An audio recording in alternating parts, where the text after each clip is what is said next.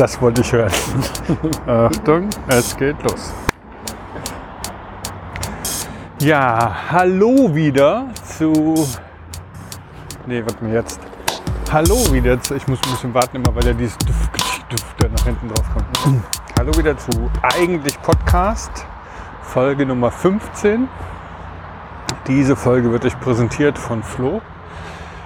Und ähm, allerdings bin ich euch ein bisschen, ein bisschen, bisschen über euer Wissen hinaus, weil ein Wort hat Flo mir zugespielt, das ich reflektieren sollte. Wie ihr wisst, zeichnen wir immer unsere Wanderungen auf, denn wir sind laufend am Reden und reden laufend. Ähm, ihr könnt also den Track verfolgen und wenn ihr das macht, dann denkt bitte dran, was ihr jetzt gerade am Track seht. Da sind wir, guckt nach oben, wir sind 15 Meter über euch auf der Brücke. Also bitte nicht über die Autobahn laufen. Und ähm, damit übergebe ich jetzt an dich, Flo, oder? Bist du soweit? Oder wollen wir noch zwei Schritte warten, bis die Bahn, äh, bis die Autobahn und die. Ja, wir haben uns, äh, glaube ich, für die Einleitung den günstigsten äh, auditiven Platz gesucht über der Autobahn. Aber es gibt tatsächlich, kennst du diese alten Aufnahmen von, äh, ich glaube, wer waren das? Irgend so Kraftwerk oder so. Oder nee, so eine Punkband in Berlin, die dann in der Autobahnbrücke dann auch teilweise aufgenommen haben. Einstürzende Neubauten, genau. Der Proberaum war. Und der, der, Proberaum die, war. der Proberaum war in so einem kleinen dreieckigen Segment unter der Autobahnbrücke. Und die konnten dann nur so quasi so in Hocke dann da drin spielen. Äh, völlig absurd. Fällt mir jedes Mal ein, wenn ich hier die A100 lang fahre. Mit dem Fahrrad natürlich einmal im Jahr. Nein, also herzlich willkommen bei eigentlich Episode 015. Bald haben wir schon ein Jahr hinter uns, oder? Ja, nicht, also wir haben, was können wir rechnen? Bei 26 haben wir ein Jahr hinter uns. Ja, dann haben wir noch ein paar Folgen vor uns. Ähm, ja, genau. Ich habe ich hab dir so einen, einen kleinen Teaser hingelegt für meine Folge. Und zwar, ich will heute über den ersten Film sprechen, unter anderem, der das eingeführt hat, was ich dir vorher gesagt habe, nämlich den MacGuffin. MacGuffin, das ist ein. Der MacGuffin ist unser MacGuffin für die Folge. Der MacGuffin ist unser MacGuffin, genau. Also MacGuffin, wer das nicht kennt, wir werden das im Laufe der Folge dann nochmal erläutern. Das ist ein dramaturgisches Mittel, was auf den Altmeister des Thrillers zurückgeht, des Psychothrillers, nämlich Alfred Hitchcock. Und ich wollte heute über Alfred Hitchcock sprechen, über den ersten Film, der den MacGuffin einsetzt und über die Romanvorlage zu diesem Film. Kannst du dir vorstellen, um welchen Film es sich handelt? Kleiner Hinweis, wir sind nicht so weit entfernt von dem Film. Du, Zeitlich. ich habe hab den Wikipedia-Eintrag von MacGuffin gelesen. Und? Und denke deshalb, es geht um 39 Steps. Righty. Und äh, möchte noch ganz kurz Alfred Hitchcock zitieren von diesem Eintrag. Was ist der MacGuffin? Darf ich? Gerne. Ähm, er hat dann ähm, in einem Interview wohl gesagt, so, äh, dass dieser Begriff MacGuffin ähm, auf eine Zugfahrt zurückgehen könnte, in der zwei Schotten im Zug sitzen und der eine hat einen Koffer über sich im Koffernetz, dann fragt der andere, was ist denn da in dem Koffer drin? Und dann sagt er, da drin ist ein MacGuffin. Und dann sagt der andere, ein MacGuffin? Was ist denn ein MacGuffin? Sagt er, ein MacGuffin ist ein Apparat, mit dem man in Schottland Löwen fangen kann. Sagt der andere, aber man kann doch gar keine Löwen in Schottland fangen. Sehen Sie, dann ist ein McGuffin vielleicht auch einfach gar nichts. ja, genau. Ja, du nimmst mir das Zitat vorweg. Das, das, ja, nein, aber das ist genau das, ähm, was äh, diese, ja, was, was diesen dramaturgischen Kniff in einem Film, wir sprechen ja echt drüber, das heißt, was, was den ausmacht, das ist eigentlich nichts. Das ist eigentlich ein Element, was die Handlung vorantreibt, aber ähm, es gibt ganz berühmte MacGuffins in der Filmgeschichte und es gibt auch äh, darüber hinaus das Prinzip MacGuffin, was dann in der, ich glaube, in der, äh, in der extremsten Form dann von äh, Zizek auch äh, so berichtet wurde, der hat dann zum Beispiel den, ähm, äh, den Vorwurf der USA gegenüber Irak, dass die äh, Bomben da produziert hätten. Weapons of Mass Destruction. Ja, dass, dass das der größte MacGuffin gewesen sei. Also Auslöser des Irakkriegs des Zweiten. Ähm, das kann man so vortreiben. Also ein MacGuffin ist eigentlich nichts, aber doch ganz viel. Aber äh, es bleibt immer wieder im Hintergrund. Aber ich will, ich will so ein bisschen in die Historie rein, weil ich zu dem MacGuffin, wie er bei 39 Stufen eingesetzt wurde, äh, auch eine These habe. Äh, nämlich, dass Hitchcock einfach wahrscheinlich irgendwie, ähm, ja, wie soll man sagen, der, äh, der Film ist nicht das, was der Roman ist. Das haben wir ja oft so. Ich meine, der Film ist 39 Stufen. Der wird so ganz wohlwollend in der Kritik behandelt. Also der ist von 35, 1935, schwarz-weiß, Tonfilm. Und es ist eher eine, ja, ich, ich werde den Inhalt jetzt, also ich werde sowohl den Inhalt von dem Buch erzählen, wie auch den von dem Film. Es ist im Film mehr oder weniger so eine lose Episodenabhandlung. Also es gibt äh, einige Motive, die von dem Buch übernommen werden und andere, die halt äh, ja, die halt komplett anders sind als das Buch. Und darunter ist auch 39 Stufen, weil in dem Film ist das der MacGuffin. Es wird immer von 39 Stufen geredet und die 39 Stufen löst sich am Ende auf, ist halt eine Geheimorganisation. Ja, eine Agenten-Geheimorganisation, die dann in der letzten Szene von Mr. Memory dann entlarvt wird. Ich greife ein bisschen vorweg, aber komme dann nochmal drauf zurück. Während in der Romanvorlage der die 39 Stufen viel genialer gepflanzt sind, weil das ist nämlich der, also die 39 Stufen sind in, im Roman, sind eine, ist, äh, beschreibt eine Stelle, äh, an der Küste von England, die zu einem gewissen Zeitpunkt dann 39 Stufen freigibt und damit eine Lokalisation. Und damit ist halt auch dieser klassische ähm, ja äh, klassische Thriller äh, Gedanke da, ne? Also dieses, wir müssen erstmal auflösen, was es bedeutet. Ne? Mhm. Also, und dann geht die ganze Geschichte und die Spannung ist dann quasi in der Auflösung von diesem Ort und dann, was an diesem Ort passiert, auch da. Und ich behaupte, dass Hitchcock war vielleicht ein bisschen zu, ja, das ist sehr flachs. Also der hat dann gesagt, okay, pff, ah, ist mir, dann mache ich halt hier einen McGuffin draus. Ich glaube, er hat dann wirklich so, boah, zu kompliziert, wie sollen wir das halt irgendwie, wie, wie sollen wir das dann jetzt irgendwie so zeigen, dass der Zuschauer das versteht? Weil natürlich im Roman ist es entsprechend ähm, ja, hergeleitet und äh, ich glaube, es ist Hitchcock ist halt ein perfekter Dramaturg, ja.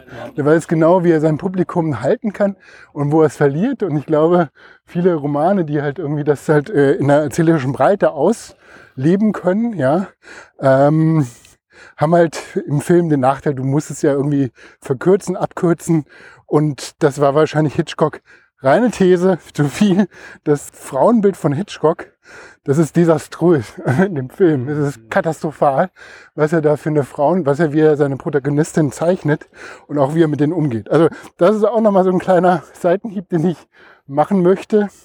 Aber fangen wir mal bei dem Roman an. Also der Roman ist von John Buchan, Buchan, ich weiß nicht genau, wie der ausgesprochen wird, 1915 geschrieben. Und er behandelt die Zeit vor dem Ersten Weltkrieg, kurz vor dem Ausbruch des Ersten Weltkriegs. Und es ist die Geschichte von David, nee, Richard Henney heißt der. Äh, das ist ein, ja, ein, wie soll man das sagen, Gesellschaftler, der halt viel Geld hat, äh, der in Rhodesien, Rhodesien ist eine Kolonie, eine britische Kolonie ähm, in Afrika gewesen, äh, der aus Rhodesien zurückkommt in das gesellschaftliche Leben von London und er sich da halt unglaublich langweilt, weil er nichts so richtig zu tun hat. Und er pendelt dann immer zwischen einem Club und seinem Zuhause und ähm, ja, und langweilt sich. Und dann kommt ähm, eines abends dann der Nachbar auf ihn zu und vertraut ihm ein Geheimnis an, nämlich dass er, ähm, also die haben sich schon irgendwie so vorher ein paar Mal getroffen und äh, er findet ihn halt vertrauenswürdig, deswegen sprechen die miteinander. Und das Geheimnis ist, dass halt äh, er ist einer Organisation auf der Spur, ein Komplott, nämlich dass der äh, griechische Premierminister ermordet werden soll und dass das dann der Auslöser für den Ersten Welt Weltkrieg werden wird. Mhm. Und, ähm, und äh, äh, erstmal kann er, kann er quasi da, also der Hannay kann das nicht glauben und tut das so ab. Aber er bringt dann Beweise, er hat dann halt ein Buch, in dem er dann äh, chiffriert, ähm, bestimmt also nicht der Henney, sondern der andere, der den komplett aufgedeckt hat, indem er dann chiffriert dann diese äh, so die äh, seine seine Erkenntnisse dann einträgt und dann als er dann ähm, äh, gebeten wird, dass er ihn unterbringt, weil die Verfolger ihm auf, die, auf der Spur sind. nächsten Tag, als er nach Hause kommt, ist er ermordet. Mhm. Und er weiß, okay, er muss jetzt auch weg, weil die sind ihm auf den Fersen. Die ähm, äh, haben ihn jetzt, also die, die den anderen ähm, quasi äh, verfolgt haben, haben ihn entdeckt, haben ihn ermordet. Äh, die kennen, die kennen, wo er wohnt. Auf der einen Seite, auf der anderen Seite wird er halt nicht der Polizei erklären können, warum die Leiche bei ihm in der mhm. Wohnung, wird er auch von der Polizei gesucht und dann äh, versucht er dann halt zu fliehen. Und da kommt die erste, es ist... Total spannend, äh, ich würde es gerne lesen, aber ich weiß, ich werde jetzt nach dem Ende der Folge das nicht mehr so lesen können, wie man Thriller sonst liest. Nein, halt, nein, das heißt ja auch Page-Turner, man dreht Seite für Seite, weil man will einfach wissen, wie es weitergeht. Ich muss dazu sagen, ich habe es äh, in der Mediathek, äh, in der Audiothek von ARD gehört. Da gibt's ähm, die Hörbuchfassung noch, mhm. kann man sich anhören. Sind immer so zwölf Teile, 20, 25 Minuten. Und äh, ist total unterhaltsam. Also es ist wirklich so empfehlenswert zu hören. Aber die äh, Geschichte ist jetzt so, dass quasi derjenige, Richard Henney, ist derjenige, der gejagt wird. Ne? Das heißt, er wird jetzt im Laufe der Geschichte, wird er immer wieder in Situationen kommen, wo ihm so dann altes, also er hat in Rhodesien, hat er den, kommt nochmal per Namen, wird dann benannt, Peter Paner, ist so ein alter Scout, ja, der ihm dann immer so, so Weisheiten mitgibt, mhm. die er dann halt anwendet, um halt sich quasi zu verwandeln, zu verstecken, zu tarnen. Ja, und äh, das kommt immer wieder zur Anwendung.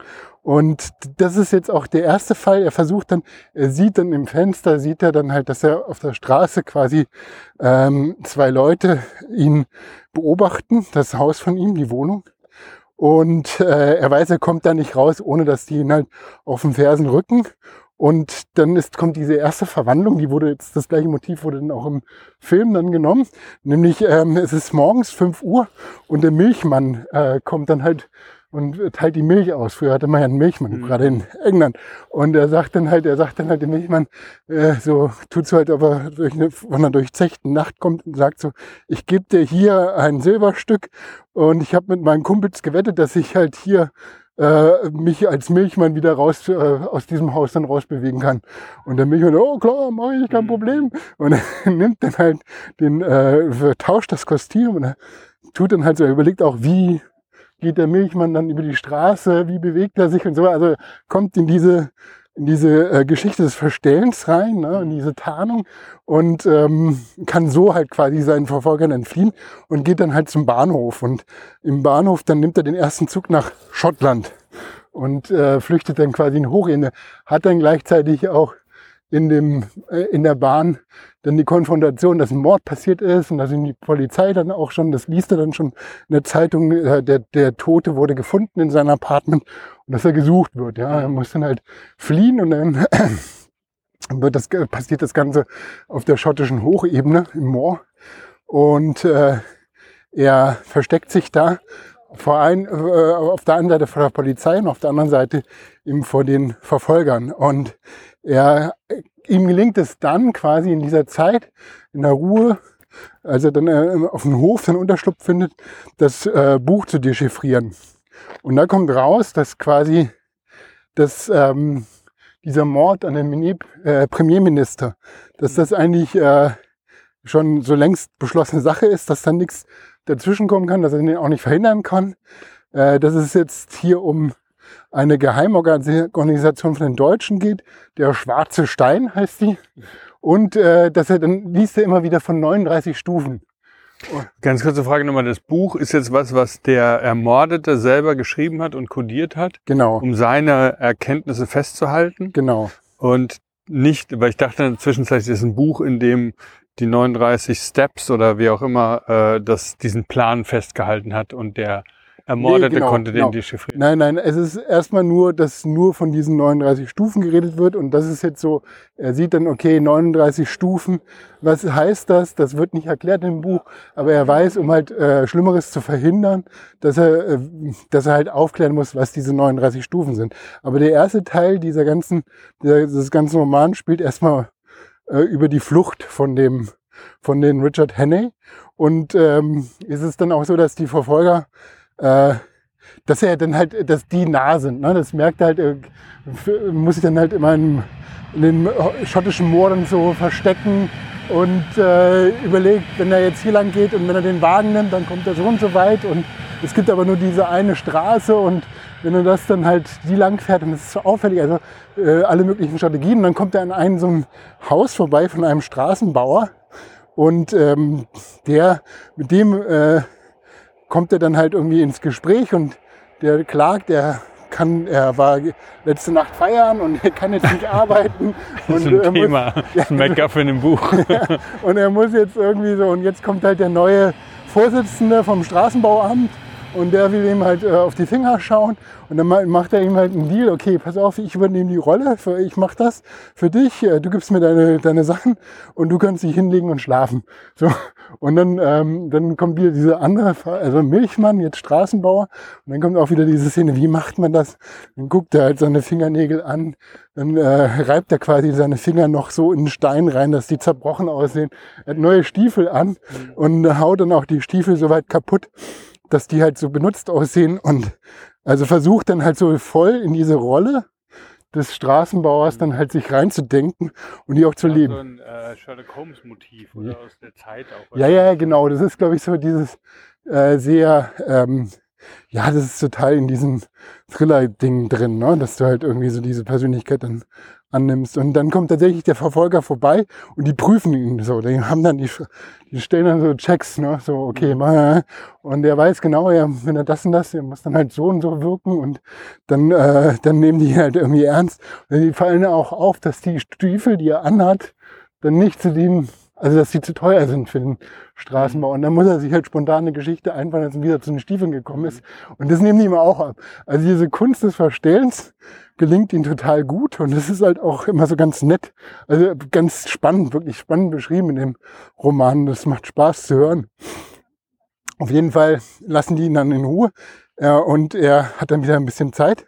Es geht ja immer so hin und her. Ne? Also äh, er lernt dann auch auf seiner Flucht einen, ähm, einen Lokalpolitiker kennen, der äh, in Verbindung Lass mich raten, durchgezechte Nacht hat. Nein, aber der ist zum Beispiel so, ähm, also dieses Motiv von diesem Straßenbauer, das wird nicht in dem Film genommen, aber dieses mit dem Lokalpolitiker, das ist halt so, das ist halt so ein, so ein bisschen ein tumper Mann, aber hat den, äh, hat so quasi das rechte, aufgeklärte Verständnis, Politikverständnis, äh, und der muss eine Rede halten, aber er kann keine Reden halten und er bittet dann halt den, äh, die haben auch wieder so Vertrauen gefasst, ja, das ist dann auch immer wieder so ein theoretischer Punkt, dass dann immer wieder so die richtigen Figuren dann zur richtigen Zeit miteinander irgendwie kommunizieren und der hat ihn dann so ein bisschen vertraut und dann meinte er, ah, kannst du nicht für mich die Rede halten?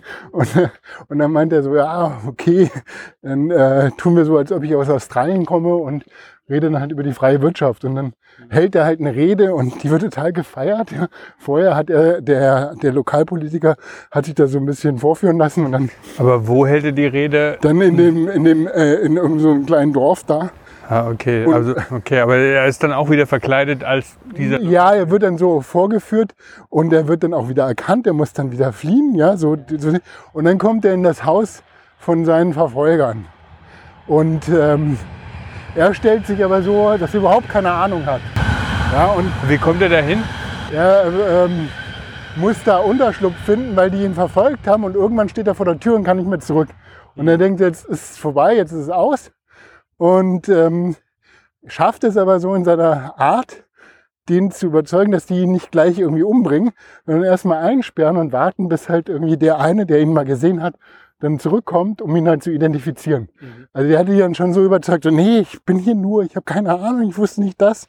Und dann ähm, wird er dann halt da in diesem Haus eingesperrt, in dem Keller und äh, sitzt da und er weiß halt, wenn der andere wiederkommt, dann ist er erledigt, ja. ja. Und dann fängt er mal an, so riecht er so, was denn hier, Ammoniak und da Kohle und so weiter. Und ich habe doch mal als äh, im Bergbau gearbeitet, als Ingenieur und äh, bastelt dann eine Bombe aus den Sachen, die da rumliegen und lässt halt das ganze Haus hochfliegen und äh, schleppt sich dann noch halt so schwerst verletzt, schleppt er sich aus dem Haus. Die ganzen Leute sind auch verstreut und ähm, ja, müssen sich erstmal von der Explosion erholen und fangen ihn an zu suchen. Er schleppt sich so auf so einen Taubenverschlag, der etwas höher liegt und ähm, hofft, dass sie ihn da nicht suchen. Das tun sie auch nicht, aber dann entdeckt er, dass da so ein äh, versteckter Flugplatz ist im Wald. Ja, er weiß so, okay, hier, hier ist so ein Spionagezentrum, die haben sogar einen Flugplatz. Mhm. Also er ist auf jeden Fall in der Höhle des Löwen. Und ähm, dann in der Nacht gelingt es ihm dann halt durch das Hoch Hochmoor zu entfliehen und kommt dann zu dem ähm, zu dem Straßenbauer äh, und der pflegt ihn dann halt wieder gesund über mehrere Wochen, mhm. zwei Wochen. Dann ist es so diese, diese ganze schottische Hoch, äh, die Moor-Episode vorbei und der andere, der Lokalpolitiker, mit dem er dann zusammen, den hat er ja auch das Geheimnis anvertraut, dass er hier 39 Stufen und so weiter und der steht im Scotland Yard in Verbindung ähm, und dann wird schon klar, dass halt eben dieser Mord auf den äh, griechischen Premier, dass der halt schon vorausgesagt wurde. Also die, die, ähm, wie sagt man das, äh, die, äh, die Glaubwürdigkeit wird hergestellt von ihm.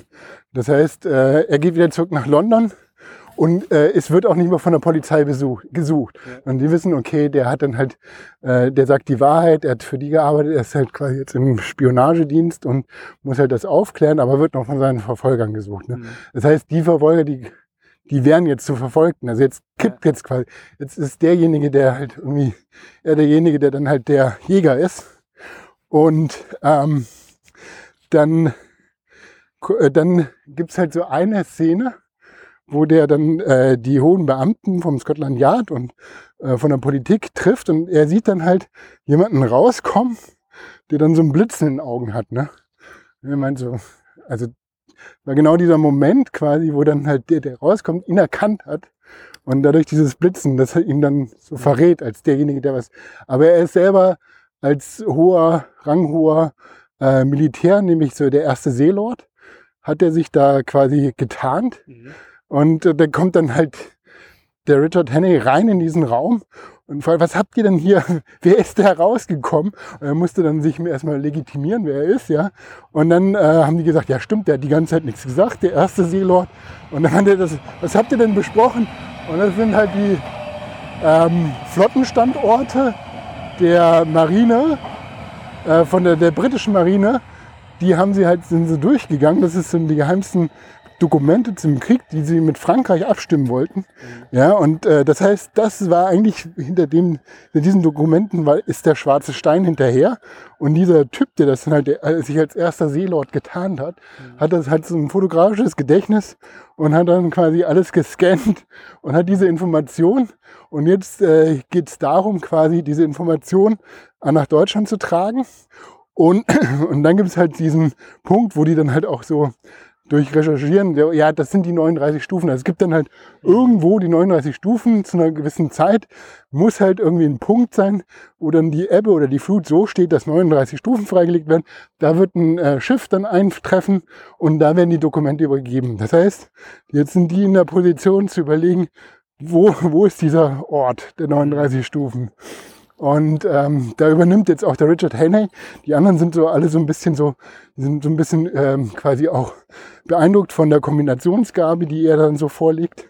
Ja, der Richard Haney, der sagt dann, ja, wir brauchen, wir brauchen einen küstenkundigen äh, Seemann, der uns dann halt sagen kann, äh, wo Stufen sind, die zum Meer führen und wo das so und so ist und dann nach allen möglichen Ausschlusskriterien, ne? so richtig so Reverse Engineering. Ne? Also deswegen ist die 39 Stufen da kein MacGuffin, sondern die sind da zentral für die Handlung. Ähm, MacGuffin muss nicht äh, die, für die Handlung, also muss halt inhaltlich nicht zur Handlung beitragen, tragen, sondern treibt die Handlung voran. Mhm. Und dann äh, finden die heraus, das ist halt 39 Stufen, gibt es da in so einem neu entstandenen Villengebiet, äh, wo dann halt so die, weiß nicht, die äh, englischen äh, Upper-Class-Leute sich dann halt irgendwie ihre Häuschen haben und da halt verweilen. Ja. Und dann war ihm schon klar, das muss es sein. Und äh, er fängt dann an, das Haus zu beobachten, was in Frage kommt. Und da ist halt so eine unglaublich klassisch, sind halt auch äh, genau die Figuren, die ihn halt auch als Verfolger da ähm, in den Hochmooren hinterher jagten. Also ein Alter, das war der verkleidete Seelord, ein dicker und ein, ein etwas jüngerer. Und aber die spielen halt selber diese Rolle äh, von diesen Briten so perfekt machen. Der er beobachtet die, dass ihm auch selber so diese Zweifel kommen. Ne? So in der gleichen Position, wo halt seine Verfolgten ihn dann in Keller eingesperrt hat, wo er dann halt auch so perfekt diese Rolle gespielt hat, dass dann halt äh, die auch gesagt haben, ja, also er meinte, das ist so britisch, das können keine Deutschen sein. Und ähm, dann äh, beschließt er halt quasi, okay, er geht dann rein und konfrontiert die direkt damit, ja. Und die, auch da lassen die total ab und sagen sie, hier, nee, wir spielen Bridge und sie müssen sich irren, was, ich war da und da. Also es geht dann so hin und her. Und irgendwann gibt es halt so einen verräterischen Moment, wo dann halt klar ist, okay, sie sind's und dann kommt der Showdown. Die können dann halt den, den äh, alten Typen, der diese Dokumente auswendig gelehrt hat, können sie halt dingfest machen. Die Dokumente gehen nicht an die Deutschen und der schwarze Stein ist halt quasi dann in, in dem Part dann ähm, ausgehoben. So, das ist, das ist die Geschichte von dem Roman. Ja. So. Toll. Ja, der ist super. Der ist echt, der ist echt super. Der macht, ähm, der macht schon Spaß, ja. Und es ist äh, so diese Kunst des Verwandelns, ja. Also und das ist halt genau übertragen und da kommt wieder dieser Film, so dass diese, diese, dieses perfekte Spielen.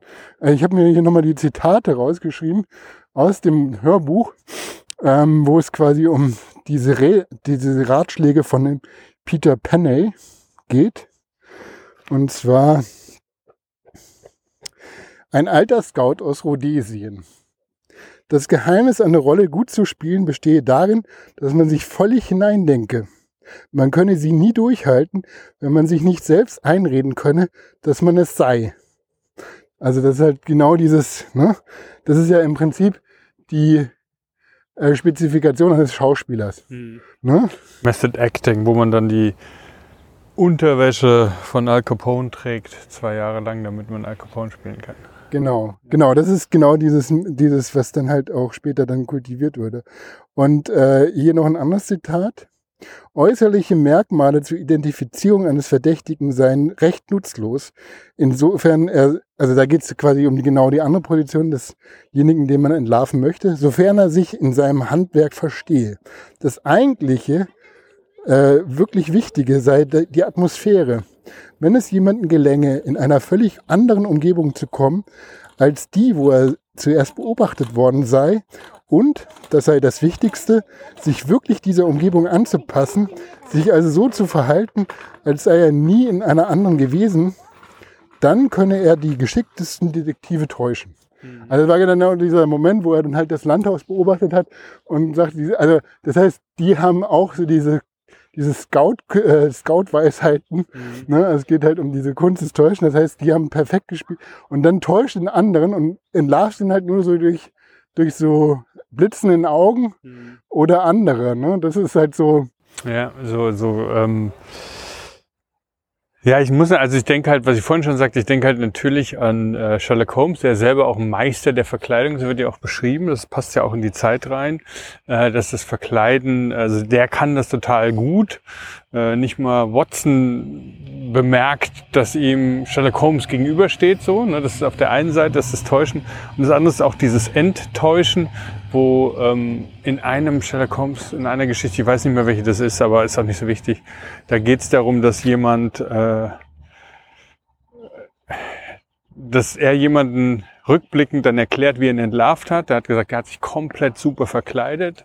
ich hätte nie gedacht, dass der das ist, ja, super Verkleidung. Aber auf die Distanz ist mir aufgefallen, dass seine Körpersprache nicht mit seiner Verkleidung, ja, ja, ja, das ist dann genau, diese. Atmosphäre. Genau. Das ist, ja, genau. Und deshalb denke ich da sofort an Sherlock Holmes, weil das so ein wichtiges Thema, glaube ich. Ja, ja, genau. Das ist, glaube ich, auch so diese Art, äh, wie da so in dem Umfeld, ich meine, klar, äh, Arthur C. Doyle war früher, der war Ende des 19. Jahrhunderts.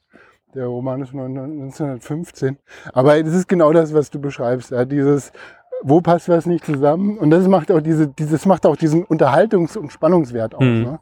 Das ist halt so, Ja, ist ja auch Mission Impossible, ne? Also dieses, äh, diese Masken aufziehen, Masken, das ist ja bis heute einfach ein ganz wichtiges Thema. Guck mal, ich äh, habe jetzt gerade wieder einen Sidekick auf eine andere Folge von uns. Nämlich wir sind hier äh, zum Priesterweg äh, gelaufen vom Südkreuz, wunderschöne Strecke, einfach nur gerade durch. Und äh, hier ist ein kleiner Stromkasten mit einer Jakobsmuschel ausgestellt und hier steht drauf, nur noch 200, 2961 Kilometer bis Santiago de Compostela. Wahrscheinlich geht es ja sogar hier weiter. Ja, da muss es da weiter. Also wir sind wieder auf dem Jakobsweg, aber wie wir von Mitch gelernt haben, der Jakobsweg ist überall. ja, alle Wege führen nach Jakob. Und hier ist ein, ein kleiner Biergarten und so, das sieht ganz süß aus, war ich noch nie. Ach ja. Ja, genau. Also das ist so das, was mich bei diesem ähm, Roman, einfach das Hörbuch, was ich gehört habe, so, was mich so unterhalten hat, ja, und dann war ich halt neugierig, Hitchcock, ja, auf den Film. Und ähm, Hast du den vorher schon gesehen? Ich hatte den, glaube ich, vor ewig langer Zeit gesehen, komplett vergessen, weil der ist halt auch 20 Jahre später, 1935, gedreht. Ja. Etwas ein Frühwerk von Hitchcock, kann man sagen. Aber gleichzeitig äh, enthält der auch alle klassischen also alle Grundmotive, mit denen Hitchcock immer arbeitet. Ne? Ja, ich kenne den nicht, muss ich sagen. Ne? Also Musst du nicht haben. Also die, die kriegst du, also wir verlinken das sowohl das Hörbuch in der Audiothek wie auch den Film, den kann man komplett auf YouTube sehen. Ich meine, jetzt für die, unsere Dramaturgie in der Folge kann ich dir jetzt entweder äh, voller Bewunderung zustimmen oder gar nichts sagen, aber ich kann nicht. Nee, musst du nicht, musst du nicht. Also, ähm, Gut, dann widerspreche ich dir eben nicht. Naja, also, also das, das klassische Hitchcock-Muster, ich weiß nicht, ich habe dir ja den McGuffin nochmal hingeworfen. Ja. Also, vielleicht kannst du dazu noch was sagen. Hast du schon gesagt? ist ein Pulver schon verschossen? ich habe mir genau meinen Knochen auch schon abgeknabbert. Also vegetarisch. So, und also äh, so ein klassisches Hitchcock-Motiv ist halt der unschuldige Held, der im Verlauf einer Flucht, also das ist vielleicht analog zu dem Buch, ja, äh, oder Suche seine Reputation wiederherstellen muss. Ne? Also er wird, äh, er wird äh, quasi verdächtig für ein Verbrechen, was er nicht begangen hat, aber das ist ja so, das ist ja auch Born oder alle anderen ja, Thriller. Ne? Ist ja immer einer, der verfolgt wird und der wegen was äh, quasi ähm, verdächtigt wird, was er nicht begangen hat und er muss dann halt gegen die Verschwörung der Welt äh, zeigen, dass er gut ist und dass der Schurke woanders sitzt. So, das ist halt so auch in dem Roman. Äh, aber ich hätte ja schon so auf ein paar Unterschiede hingewiesen. Ne? Die 39, es fängt an mit Mr. Memory und es hört auf mit Mr. Memory. Mr. Memory hat so ein bisschen diese Funktion von dem Seelord, ja, das den älteren Typen, der halt die Dokumente auswendig gelernt hat. Und, die neuen, und Mr. Memory wird in den ersten Szenen so eingeführt. Das ist halt so ein, äh, quasi so ein, eine Bühnenshow. Und äh, Mr. Memory beantwortet alle Fragen, äh, was, also alle Fragen, die im Publikum gestellt werden, beantwortet er wahrheitsgemäß. Kommt natürlich gleich so das. Das ist lustig, weil damit hast du jetzt wahrscheinlich sogar den Kniff, wie er den überführt später. Genau, das ist der Plot. Ja, ja aber das habe ich in deiner Atmung gerade gemerkt. ja, genau, an meiner Außeratmung. Ja, nee, aber das ist, ähm, da wird er natürlich äh, am Anfang gefragt, ja, wo ist, wo, ist, wo ist die Frau von meinen Nachbarn da gewesen? Also wird so ein bisschen hochgezogen von so Sachen. Achtung die, die er natürlich nicht wissen kann. Aber irgendwann äh, stellt er auch so, also er hat ein unglaublich gutes Gedächtnis und kann halt total viele Fragen beantworten. Und dann fallen Schüsse da und dann müssen die fliehen. Und diese eine Figur, die in dem Roman quasi das Heft dem äh, äh Richard Henney übergibt, ist eine Frau. Und ähm, die erklärt auch, sie ist dann halt eine Agentin und auf der Flucht und wird äh, gesucht und äh, fürchtet um ihr Leben. Und dann liegt sie dann auch erstochen da, ja. Und er muss dann halt fliehen, ja.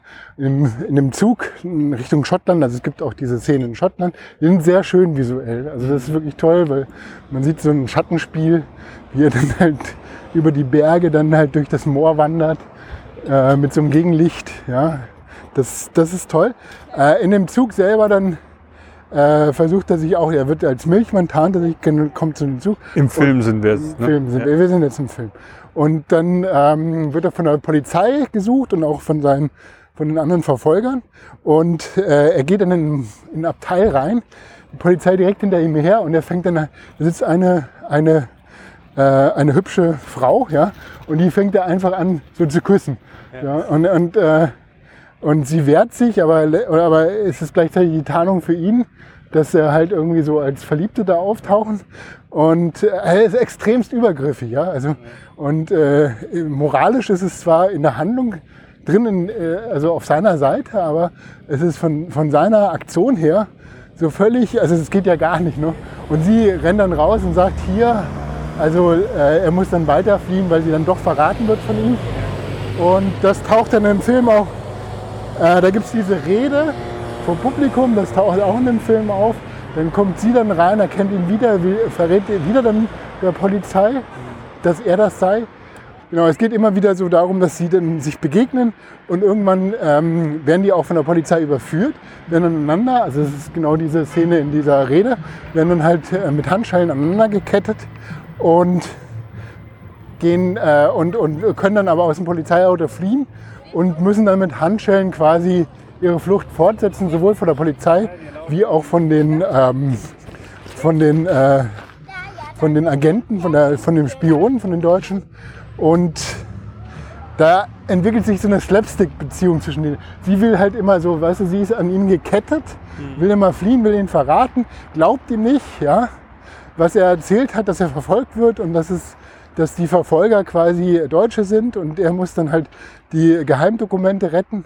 Und das ist halt so äh, schon sehr diskriminierend, wie sie als Frau dann halt gezeichnet wird. Ne? Mhm. Sie zieht sich dann halt so aus oder um und er toucht dann halt immer mit seinen Händen auf ihren Beinen rum, ja, weil die halt, also aber so ganz gewollt so, ne? Und so geht er halt mit allen Frauen um, die in diesem Film auftauchen. Ne? Er findet auch bei einer anderen Frau, das ist noch vorher im Moor, dann Unterschlupf. Das ist eine jüngere Frau, die mit ihrem Mann da zusammen wohnt, der wesentlich älter ist. Und die haben da auch so eine Flirtsituation, wo dann halt irgendwie so klar die andere, sie halt angräbt und so ein bisschen gegen ihren Mann ausspielt. Und sie hält sich dann voll auf seine Seite, gibt den Mantel von ihrem Mann, der ihn verraten will, und er kann wieder fliehen. Ja. Also aber alle Frauen werden entweder ermordet oder als so blöd hingestellt oder so halt. Also es wird halt äh, so ein ganz schön krasses Frauenbild gezeichnet. Das kann man natürlich sagen, das war normal für die Zeit. Ne? Ich weiß jetzt nicht so, wie man sonst so, müsste man nochmal gucken, Frauenbilder in den 40er Jahren in den Filmen also 30er, 40er, wie das so gezeichnet wurde. Aber das fand ich schon ziemlich krass, einfach wie Hitchcock damit umgegangen ist.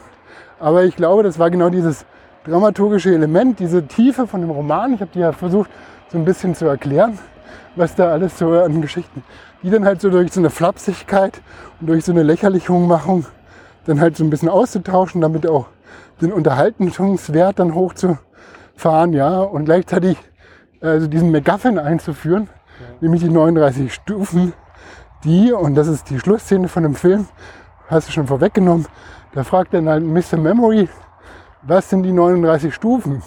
Und dadurch, und Mr. Memory war quasi derjenige, der die Dokumente auswendig, das war da in dem Fall, war es halt irgendwie die Berechnung von einem Flugzeugmotor, kommen wir vielleicht nochmal drauf zu sprechen, aber die Berechnung von einem Flugzeugmotor, das hat er dann halt äh, auswendig gelernt und das hätte den Deutschen dann geholfen, halt die britischen Maschinen dann halt quasi runterzuholen. Und äh, das war das, was der ausländisch lernen musste. Und von, den, von, dem, von der Spionageorganisation äh, 39 Stufen dann halt, dass der dann halt mitgenommen werden sollte nach Deutschland und dann halt die Dokumente übergeben konnte. So, das war der Plotpoint. Ja. Und er wurde dann gefragt, Mr. Memory, was sind die 39 Stufen? Und dann musste er halt wahrheitsgemäß antworten. Das ist eine, geheime, eine Geheimorganisation. Und damit waren die überführt und damit wurden halt auch in der Show, weil die Verfolger auch in dieser Show waren, wurden dann halt auch überführt. Ja, und das, ähm, aber es gibt auch eine andere Situation, wo der dann in dem Haus des Verfolgten ist, äh, des Verfolgers ist, eben auch im schottischen Hochmoor. Und da hat ihm die Frau gesagt, man erkennt halt quasi den, den äh, Superschurken an einem fehlenden Fingerglied. Ja, und dann fasst er erstmal so Vertrauen zu dem Typen, weil er aufgenommen wurde und irgendwann schaut er auf die Hand und dann sieht den fehlenden Finger und das ist klar, er ist dann halt auch in der Höhle des Löwen und, und kommt dann halt auch durch so einen Trick wieder raus. Aber das ist also dieses ähm, Spiel da. Ne? Äh, also er ist, man kann sich den Film anschauen. Er ist relativ unterhaltsam, äh, aber doch recht kritisch. Und da wollte ich nochmal zu einem Punkt. Und das ist so ein bisschen die an die Geschichte, an der Geschichte von Hitchcock kratzen. Nämlich also erstmal natürlich dieser Vergleich Schauspieler, jetzt zu dem Buch, ne, sind halt quasi formbare Masse, die müssen genau das darstellen, was sie halt irgendwie, ähm, was sie halt verkörpern, ja, und äh, die müssen halt das sein äh, in der Situation, dass es halt irgendwie keinen Zweifel gibt, dass es das ist. Ne? Also quasi so diese, diese perfekte Simulation, das perfekte Spiel. Und also Hitchcock äh, ist irgendwann auch sexuell, wegen sexuellen Übergriff angeklagt worden, aber sehr viel später. Hm. Ich weiß nicht, ob du das mitbekommen hast.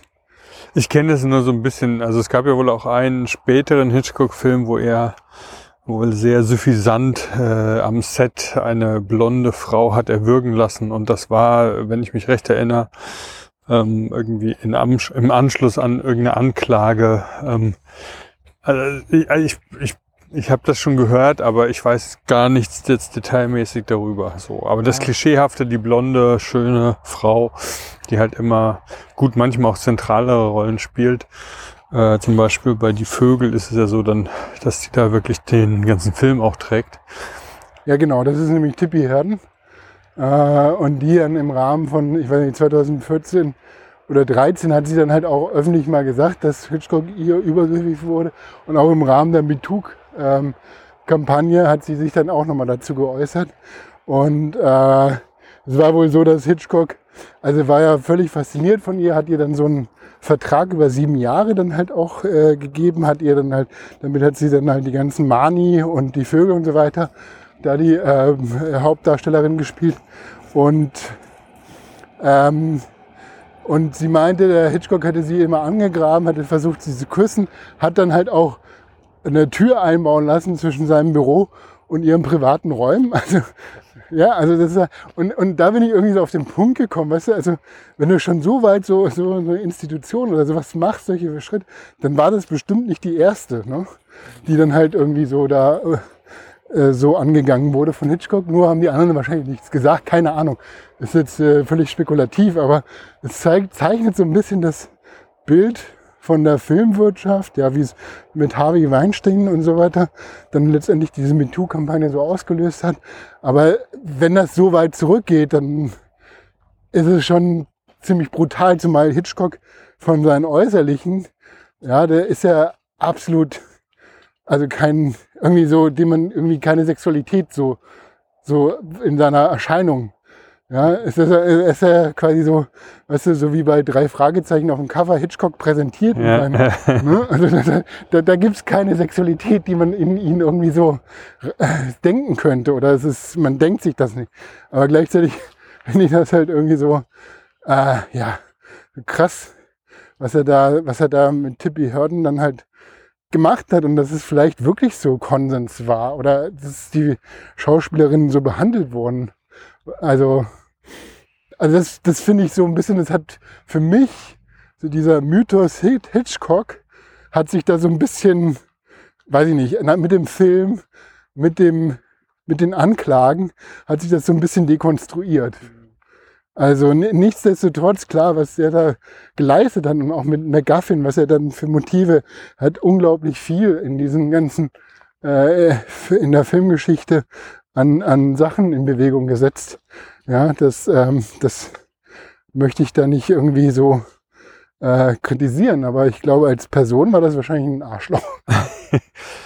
du, da kann ich total, äh, das ist interessant, weil du gerade so eine Kurve machst ähm, und aus dem Film heraus generalisierst in zwei Richtungen. Das eine halt eben über Hitchcocks Leben, so, dann hat er bestimmt früher auch schon und das andere in, in dieses Gewerbe hinein wo Weinstein ja auch eben als überführter, äh, ja, heißt es Sexualstraftäter? Ich weiß gar nicht, was das richtige Wort dafür ist. Ähm, eben im Gefängnis ist. Ne? Und, und wir sind dann so an diesem Film. Also ich weiß jetzt, ähm, wenn du jetzt mich, also hast du, wenn du es als, oder gibt es eine Frage oder eine Hypothese? Ähm, ähm, ja, das wäre jetzt quasi, also ich meine, das kann man natürlich so nicht behaupten, aber es ist so eigentlich so ein bisschen so ein, was ich jetzt zuletzt meinte, dann halt diese, diese Ikone Hitchcock dann halt so ein bisschen auflöst, ja. Und das wäre so, also erstmal jetzt abgeleitet von dem Film, wie er mit Frauen umgeht, wobei ich dann nicht belegen kann, dass es halt so sich dann so abgehoben hat von anderen Filmen. Aber man sieht einfach den Stil, wie er mit Protagonistinnen arbeitet. Und äh, dann halt äh, die späteren Anklagen, die sind ja in den 60ern, das sind ja 30 Jahre später. Ne? Also das ist ja nochmal ein Zeitsprung. Aber äh, dass man jetzt so generell quasi, das ist natürlich rein spekulativ und basiert jetzt nicht auf irgendwelchen Aussagen oder ne, das ist aber so das, was mich da beschäftigt hat. Ne? Also es war so zum einen die Adaption, zum anderen das und dann zum dritten, das wäre jetzt noch so das abschließende Thema zum MacGuffin. Ja. Ne? Also aber das ist dann so ein bisschen natürlich dieses eigentlich Thema auf verschiedenen Ebenen. So, was, was, was sehe ich da eigentlich? Ne? Was ja. sehe ich in dem Moment eigentlich? Und natürlich kann man erstmal auf so einer, äh, auf so einer Ebene des Materials sagen, es gab ein Buch, in dem die Schauspielerei vorkommt, und jetzt gibt es einen Film, der Schauspielerei in sich trägt. Ne? Das ist dann nochmal eine andere Verwobenheit, wo man dann gewisserweise im Skript schon angelegt hat, wie du gesagt hast, man kann halt äh, Schauspieler machen halt, was die Rolle von ihnen verlangt. So, ne? Und das ist dann wenn man es sehr weit auslegt, könnte man sagen, ja, Schauspieler machen also alles, was der Regisseur will. da hat man dann natürlich ja. irgendwie auf einem Material selbst auf einmal schon so eine Tür, die sich öffnet in genau diese spekulativen Raum. Welche Rolle hat denn der Regisseur dann, äh, auch wenn die Kamera mal nicht läuft und so? Kann ich aber irgendwie im Detail dazu nichts sagen. Natürlich weiß ich einfach nicht. Aber das andere ähm, mit dem MacGuffin und den 39 Filmen. Also ich glaube, also ich habe eine Sache, als du erzählt hast, gedacht. Ich habe gedacht, ne, du meinst halt so, man sieht da schon so die Motive von dem, von dem Mann, der halt wieder erwarten auf einmal inmitten eines Plots irgendwie sich beweisen muss und so. Man könnte ja auch andersrum überlegen, der Film lief für ihn damals so gut, dass er gedacht hat, ey, das scheint ein guter, gutes Rezept zu sein. Ja. Hat dann danach einfach immer wieder auch äh, Cary Grant mitten irgendwo auf einer auf eine Kreuzung gestellt und ein Flugzeug anfliegen lassen. Ne? Also einfach so, so Sachen immer wieder hergestellt, weil es einfach so gut läuft. Ja. Und das, ähm, dass er dann zum Schluss diesen, diese 39 Stufen rausgenommen hat und also ich, das ist so komisch, weil ich denke halt jetzt ganz strategisch, hieß das Buch 39 Stufen und war es ein Riesenerfolg, da muss 39 Stufen da im Titel sein und muss irgendwie auch drin vorkommen. Das würde halt irgendwie sonst ähm, wenn man, keine Ahnung, wir machen einen Film über das Leben von Jesus, aber wir verändern es ein bisschen, nennen wir ihn doch Jack. so, also da muss man, glaube ich, dann die 39 Stufen reintragen. Und dieser Plot mit dem Wahrsager, wo ich dann ja auch gleich drauf kam, als das dann so ein bisschen vorformuliert ist, ah, das ist doch bestimmt ein genialer Twist zum Schluss. Ja, ja, ähm, der ist einfach auch wirklich total gut. Ja, ne? der ist super.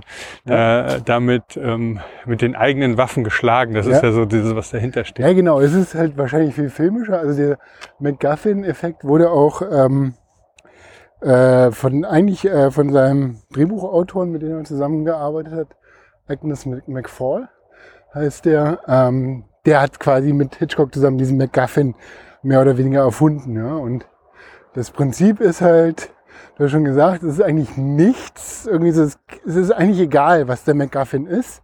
Ja, das Einzige, also was er macht, ist halt die Handlung vorantreiben. Ja. Ja, er ist so ein Katalysator und das, um halt die Handlung. Und, und, selber ist der, also eine reine, also ein MacGuffin wird umso besser, je magischer ist, ja. Also deswegen wird äh, häufig auch bei Lord of the Rings, der Ring ist ein MacGuffin. Ja. Und das, du hast ja irgendwie bei Pulp Fiction der Koffer. Ja, du hast ja, also das hat sich so ein bisschen verselbstständigt, aber wie du sagst, ich glaube, das ist halt einfach so ein dramaturgisches Mittel, was immer schon eingesetzt wurde und was man halt irgendwie, dann hat man dem auf einmal einen Namen gegeben, obwohl es keinen Namen braucht, ja. Ich glaube, es ist so äh, in, in der Drama Filmdramaturgie, wenn es darum geht, halt irgendwie schneller zu erzählen oder anders zu erzählen. Oder hier bei North by Northwest, ne, ist ja auch dann halt äh, die, was ist denn da der MacGuffin? Äh, also das Feuerzeug. Der wird in Hitchcock-Filmen sehr oft eingesetzt, so, ne? Das, äh, und das fand ich jetzt nochmal ganz spannend, das nochmal so, also ich habe das schon vorher gehört, aber ähm, das nochmal so quasi die Entstehungsgeschichte. Was, was ich da halt interessant finde, ist nochmal, oder mich, was, was mich eher interessiert, ist halt dieses, wenn du sagst, es treibt die Handlung voran, hat aber eigentlich keinen Bezug zur Handlung. Das ist ja auf einer philosophischen Ebene schon schwierig, sich das zu verbildlichen, zu sagen. Es ist nicht, es ist nicht damit verbunden und es ist gleichzeitig aber Teil davon und hat Einfluss auf seine Bewegung sozusagen. Und wie macht's das?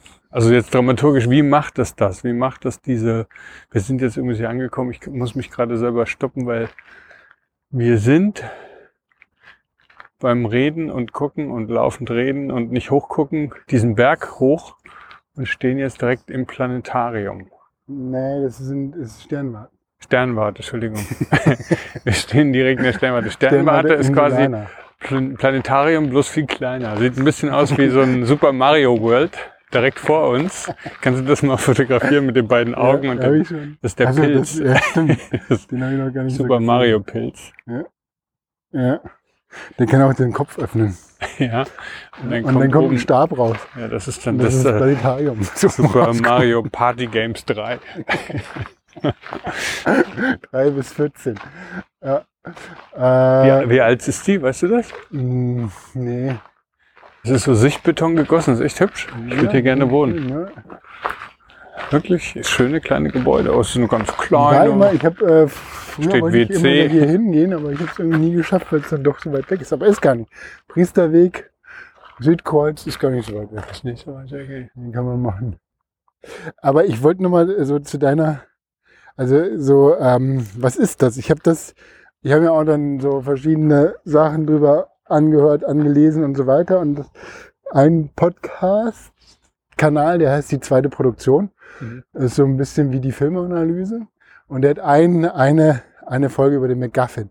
Und das ist also eine sehr intellektuelle Erklärung quasi, was, was MacGuffin ist und wird auch stark dann äh, mit äh, aus der philosophischen Richtung an abgeleitet und mit Zizek äh, und so äh, argumentiert. Aber das fand ich so ganz interessant. Ich lese ich mal vor. Die, ähm, also der MacGuffin ist ein reiner Signifikant, nur ein begrifflicher Verweis. Ja, man kommt in diese Zeichensemiotik rein. Ja? Also das, die Signifikanz des Signifikanten ist im Spannungsbogen untergebracht. Also das heißt, Mhm. du hast, du hast quasi irgendwo so ein Zeichen, also jetzt Ja. ganz theoretisch, ne? Und es wird auf was verwiesen, was im Spannungsbogen drin ist, und damit wird der Spannungsbogen weitergetrieben. Aber es ist egal, was, also der eigentliche Verweis ist dann letztendlich egal. Ja, ja. Ne? Und der wird dadurch magisch. Ja, so, so halt. Also der Gegenstand wird mit Bedeutung aufgeladen, ne? das ist die Magie. Und er kann polymorph wie polysymbiotisch auftreten. Mhm. Verstehst du? Polymorph, also symbiotisch heißt in Verbindung mit, äh, also er kann anderen seine Bedeutung geben oder ähm, Ja, er kann, also er kann auch völlig, also er meint halt irgendwie so, ähm, bei Hitchcock hat jedes Detail seine Bedeutung und der MacGuffin ist dann absolutes Nichts. Also weil es halt quasi da ist, aber nicht da ist. Ja. Und das ist ja dieser, dieser, dieser Effekt von dem, von der Maschine, die halt im Hochmoor von, von Schottland Löwen jagt, die nicht da sind. Ja. Also das heißt, es verweist in sich selber, Ja. kriegt irgendwie eine Rekursion und irgendwie eine Bedeutung, aber ist egal. Das ist ja nicht halt so, es ist halt so ein bisschen Mindfuck halt, ne? Und ähm, Zizek dazu, dieses Objekt ist ein reiner Schein. Das Objekt selbst besitzt keine Bedeutung. Ja? Es wird von dem, der es betrachtet, mit Bedeutung aufgeladen. Und jetzt kommt nochmal diese Triangel da rein. Ja. Ja, nämlich äh, es entsteht in der Kommunikation zw- zwischen Rezeption, filmischem Werk und erzählender Instanz. Mhm. Das, da wird ja, das ist ja quasi dieser Fiktionsvertrag, der im Kino aufgemacht wird. Mhm. Ja, du hast quasi das Sehen, ja, die Erzählung und dann halt quasi die, der Erzähler dahinter. Ja. Ne? Und, und, da, und da entsteht ja dieser MacGuffin-Effekt. Also es ist ein flüchtiges Ding für die Initiation der Handlung.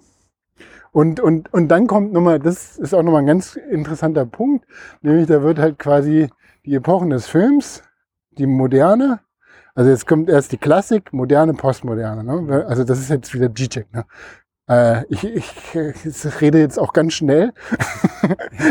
Nein, aber ich muss sagen, ich habe es wirklich so in einer Zweitrezeption dann halt äh, mir angeschaut. Ich kann da glaube ich jetzt nicht so viel, aber ich fand es jetzt irgendwie so erstmal so als Erklärung ganz mhm. interessant. In der Klassik ist es halt so, du hast diese klassischen dramaturgischen Handlungsbogen und äh, da wird halt erzählt, das ist halt alles sehr kausal, ja. Sehr, und dann kommt die Moderne, ja. Und die Moderne ist irgendwie ein Schock, die kann mit Schockelementen arbeiten, ja. Mhm.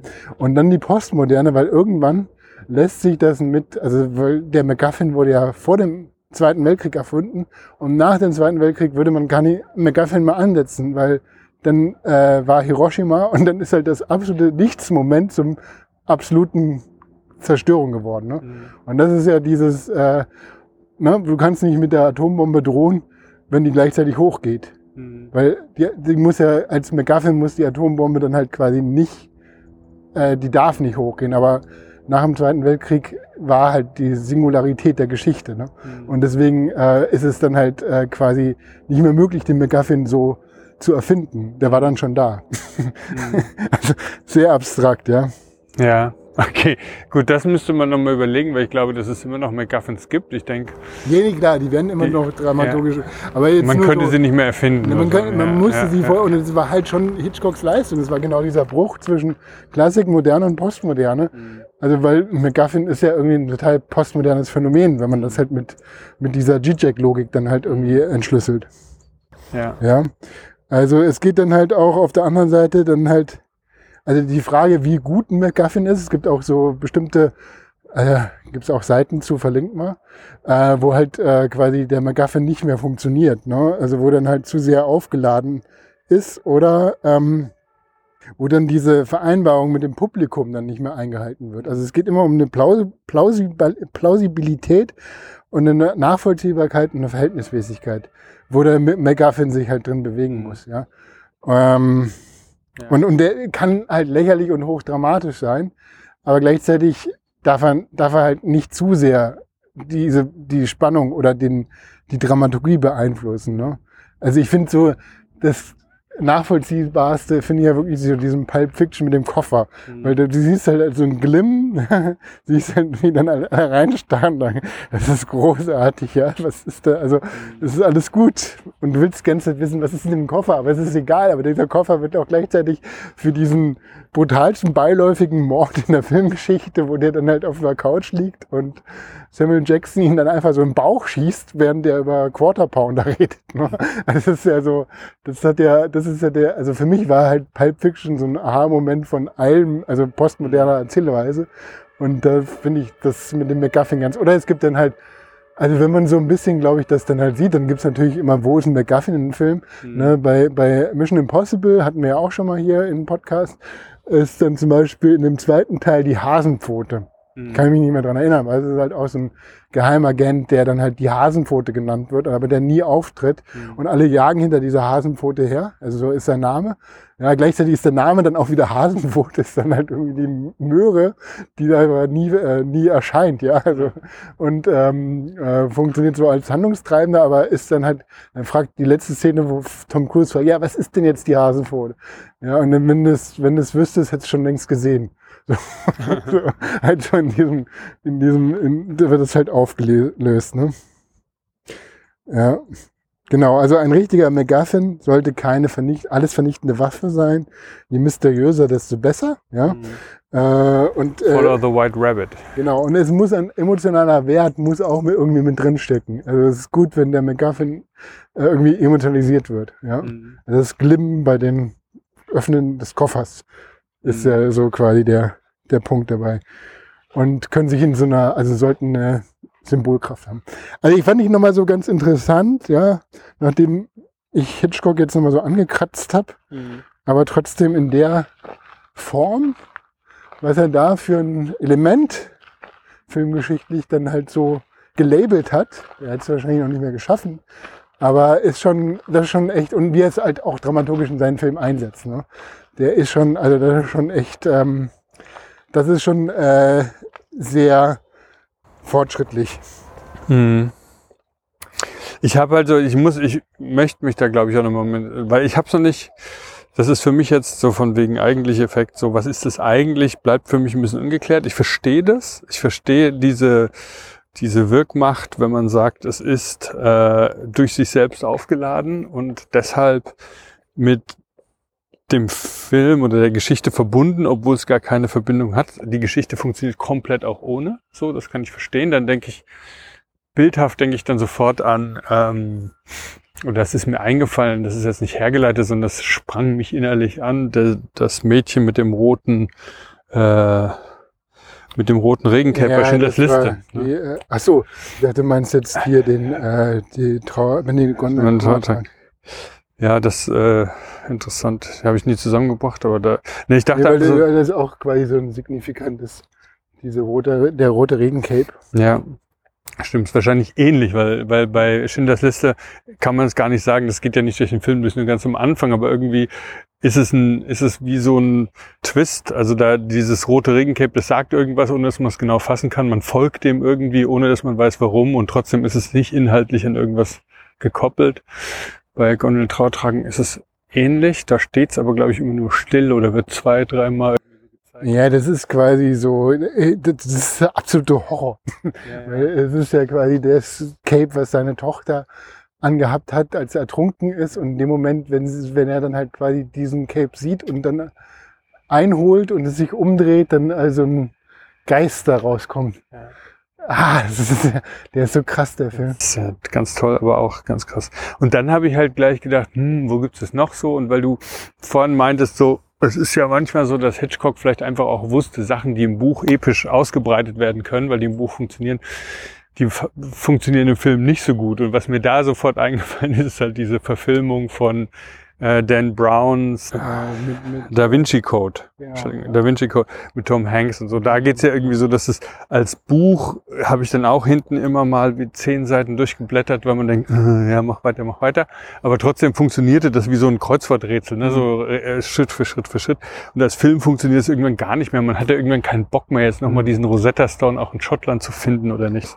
Und bei dem Rosetta Stone ähm, ist es dann aber so, dass der halt eben doch an die Handlung komplett angeknüpft ist, weil ich dachte, dieser Rosetta Stone wäre vielleicht auch ein MacGuffin, weil der trägt irgendwie dieses äh, Da Vinci Code Ding durch Buch und Film. Aber zum Schluss stellt sich heraus, dass er explizit nichts mit der Handlung zu tun hat, weil äh, der Rosetta Stone war eigentlich ein Verweis auf etwas ganz anderes, nämlich mhm. auf die Frau, die in dem direkten Blutsfolge von Jesus steht. Mhm. Ja. Das heißt, da wird dann der MacGuffin quasi als Motor eingesetzt und hat zum Schluss aber dann zum Schluss outet er sich als nicht MacGuffin, indem er genau sagt, nein, aber ich bin der entscheidende Aha-Moment. Ja. ja. Ich bin dieser, oh, das darf doch nicht wahr sein. Ja. Also jetzt bin ich bis nach Nordschottland gefahren, in diese Kirche rein und jetzt check ich erst, da bist du ja. So, ne? Und also es ist lustig, dass der MacGuffin des ganzen Films sich dann irgendwie so eng mit der also, äh, mit der Story verbindet. Ja, dann wieder auch, ne? Weil äh, bei, bei äh, Herr der Ringe finde ich auch so gut. Der Ring ja. ist tatsächlich so ein MacGuffin, aber gleichzeitig ist er ja dieser Handlungstreiber. Aber er ist ja auch gleichzeitig egal. Er könnte halt irgendwie eine Banane sein. weißt du, Wo mir halt dieses MacGuffin-Thema dann auch noch irgendwie so unterkommt, ist halt dieses Genre des Road-Movies, ne? also so Mad Max-Style oder sonst wo, wo natürlich immer Handlung und Krisen und Showdowns und Liebe und sowas passiert. Aber wenn die Geschichte nicht weitergeht, dann steigst du halt in irgendein Auto und trittst aufs Gas. Ja, dann mhm. geht's halt gleich wieder weiter. Ne? Das heißt, wenn irgendwo was stehen bleibt, schneidest du einfach Club, Tür geht zu und äh, ab geht's. Das heißt, so ein Road-Movie hat dann auch immer diese dieses, wir bewegen uns weiter, Easy Rider mäßig, ja, uh, on the mhm. highway, das ist quasi das tragende Element und du kommst aus jeder Langeweile raus, indem du die Leute einfach wieder ins Auto einsteigen lässt. Und, ähm, aber das ist dann kein MacGuffin per se, sondern das ist wahrscheinlich einfach nur typisch für dieses Genre. Wir müssen ja. rechtzeitig, äh, so Blues Brothers mäßig, ne? wir müssen rechtzeitig ankommen. Ja. Und so richtig finde ich dieses, was dieses McGuffin-Ding, so richtig ein Beispiel will mir nicht. Ja, ich finde es auch schwierig. Also ich finde so, also es wird, es wird, es gibt Seiten, wo dann seitenweise, seitenlang dann halt die McGuffins dann aufgezählt werden. Aber ja, das habe ich ja in Wikipedia auch gelesen und ich fand das teilweise eben gerade nicht überzeugend, weil oft ist es halt so, dass es sehr wohl äh, damit ganz tief verbunden ist. Ne? Ich meine, es gibt vielleicht, vielleicht sowas wie dieser, wobei auch da, ich denke jetzt gerade an diesen ähm, Leopardenfisch bei dem äh, The Life Aquatic, ne? also wo die mit ähm, der, der Film, wo die im U-Boot äh, so. diesen, diesen, diesen Leopardenfisch oder sowas, Tiefseetaucher. Tiefseetaucher suchen. Und dieser Fisch ja auch nicht wirklich was, äh, der hat, spielt keine wirkliche Rolle, die müssen nicht fangen oder was, aber alle wollen den irgendwie sehen. Ja, gibt's den, gibt's den nicht, wir wissen es nicht. Und dann, der zieht ja diese Geschichte wirklich so an und zum Schluss sieht man ihn dann auch, aber äh, es verändert eigentlich nichts und trotzdem sind alle verändert. Aber ich gebe dir recht, ich habe oft bei, bei diesem MacGuffin-Denken das Problem auch vom Herr der Ringe, weil dieser Ring, ohne den Ring gäbe es die ganze Geschichte nicht. ja, da kann man jetzt nicht sagen, der hat mit der Handlung nichts zu tun. Äh, ja, das ist halt, aber es ist so ungreifbar, ne? weil es ist halt quasi wie wenn du halt einen Exit aus einer Rekursion machst. In dem Moment. ja, okay, ich halte oh, jetzt ist es wieder weg. Also ich glaube, das ist halt so, deswegen ist es halt so einfach. Ah, das ist ein McGuffin. also, ist doch nichts, ja, hast du nichts verstanden. Ja. Ich glaube, das While solution equals false, show MacGuffin. und dann zum Schluss Ausstand. ist, ja. Ja. Ja, ich finde es halt auch äh, schwierig, es ging mir auch so bei dem. Aber trotzdem fand ich es gut, dass es ein Begriff da ist, dass dieser Begriff sich dann in diesem Roman mit so, also quasi aus der äh, Herleitung des Romans so implementiert hat mit Hitchcock. Und äh, dass halt dieser Film dann auch letztendlich belanglos ist. Ne? Also diese Verkettung halt. Ja.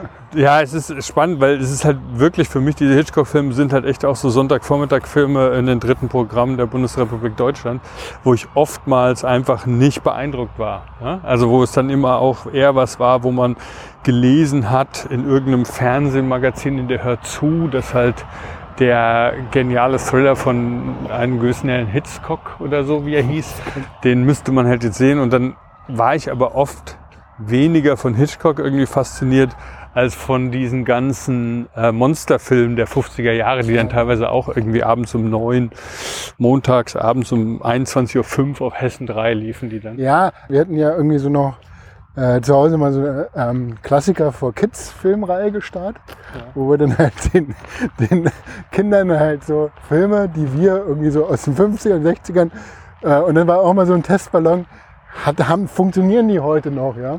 Und äh, dann war für alle war North by Northwest war so langweilig und ich fand es auch total langweilig. Und der Film, der super funktioniert hat, äh, war, ähm, hatten wir auch schon im eigentlich Podcast. Sieben Samurais, äh, genau, die Sieben Samurais von äh, Kurosawa. Der ist auch ewig lang, aber der hat so gut funktioniert, weil diese völlig verrückten Charaktere. Und der Film, wo wir dann die Filmreihe abgebrochen haben, war Night of the Hunt. der war dann doch etwas zu düster. Ja, der ist, also das, aber für Kids, Ja, das ist ja eher Classics against Kids. Das war dann halt vielleicht nicht so eine gute Idee, aber der hat auch noch funktioniert. Also der ist, ähm, der ist auch super stark. In der, aber der hat dann halt nicht für die Jüngeren so gut funktioniert. Wir hatten alle ein bisschen Angst. Ja, der ist echt krass. Ja, Richtig krass. ja, ja der, aber es ist so ein bisschen wie Gerd Fröbe, halt dieser, wie heißt der noch? Ähm, Es geschah am helllichten Tag. genau. Das ist auch so ein großartiger Film, äh, der auch dieses Tabuthema dann mal so äh, wirklich auf die, äh, in die Agenda reingebracht hat.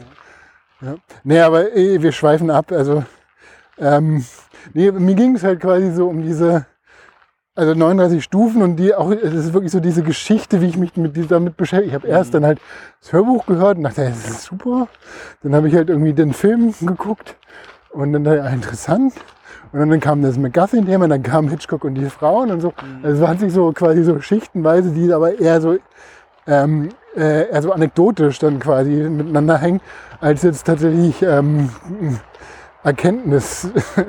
Also nicht in der Kausalität von irgendwelchen Erkenntnissen, sondern da hat sich eine Anekdote an die andere gereiht, die irgendwie funktioniert hat. Und deswegen wollte ich, dachte ich, das ist ein gutes eigentlich Thema, was wir vielleicht mal besprechen können. Aber ähm, ja, der, am Ende der McGuffin, der wird sich auch nicht auflösen. Der wird sich nicht auflösen, nee. Äh, Rhodesien war der McGuffin. Peter Panner. Ich habe auch dann gegoogelt, ob ich den finde, den Peter Panner. Panier. Ach, da habe ich nur Rezepte gefunden. Ja, vielen Dank, Flo. Ich glaube, das ist jetzt äh, von dir eingeleitetes Ende. Das Ende dieser Episode. Und ähm, interessant wäre ja der McGuffin gewesen, wenn wir die Sternwarte nicht erreicht hätten, weil ich habe nämlich bis vorhin noch gedacht, in diesem Park, wo wir rumlaufen, im Kreis, man sieht es auf der Laufroute, die oben auf der Webseite eigentlich minus podcast.de klebt. Ich dachte, vielleicht kommen wir da nirgendwo an, vielleicht gibt es diese Sternwarte gar nicht. Nee, Quatsch, nicht Sternwarte, sondern... Das Planetarium. Nee, nee. Wir haben hier, guck mal, wir haben einen Wegweiser. Links geht's zur Sternwarte, Ja. rechts zum Planetarium. Ah, ja, okay. Also wir sind, äh, du hast auch recht. Nur ist die Sternwarte nicht beim Planetarium. Ja, Flo, vielen Dank. Wenn es euch gefallen hat, hört es euch nochmal an. Dann hinterlasst eine Besprechung auf Apple, das hilft uns wirklich. Ähm, Empfehlt den iTunes. Podcast weiter. iTunes iTunes gibt's glaube ich nicht mehr. Also wie heißt es? Also auf Apple muss man dann Apple Podcast. Apple Podcast. Genau, Apple Podcast. Äh, wir sind auch in den anderen freien Podcast-Verzeichnissen.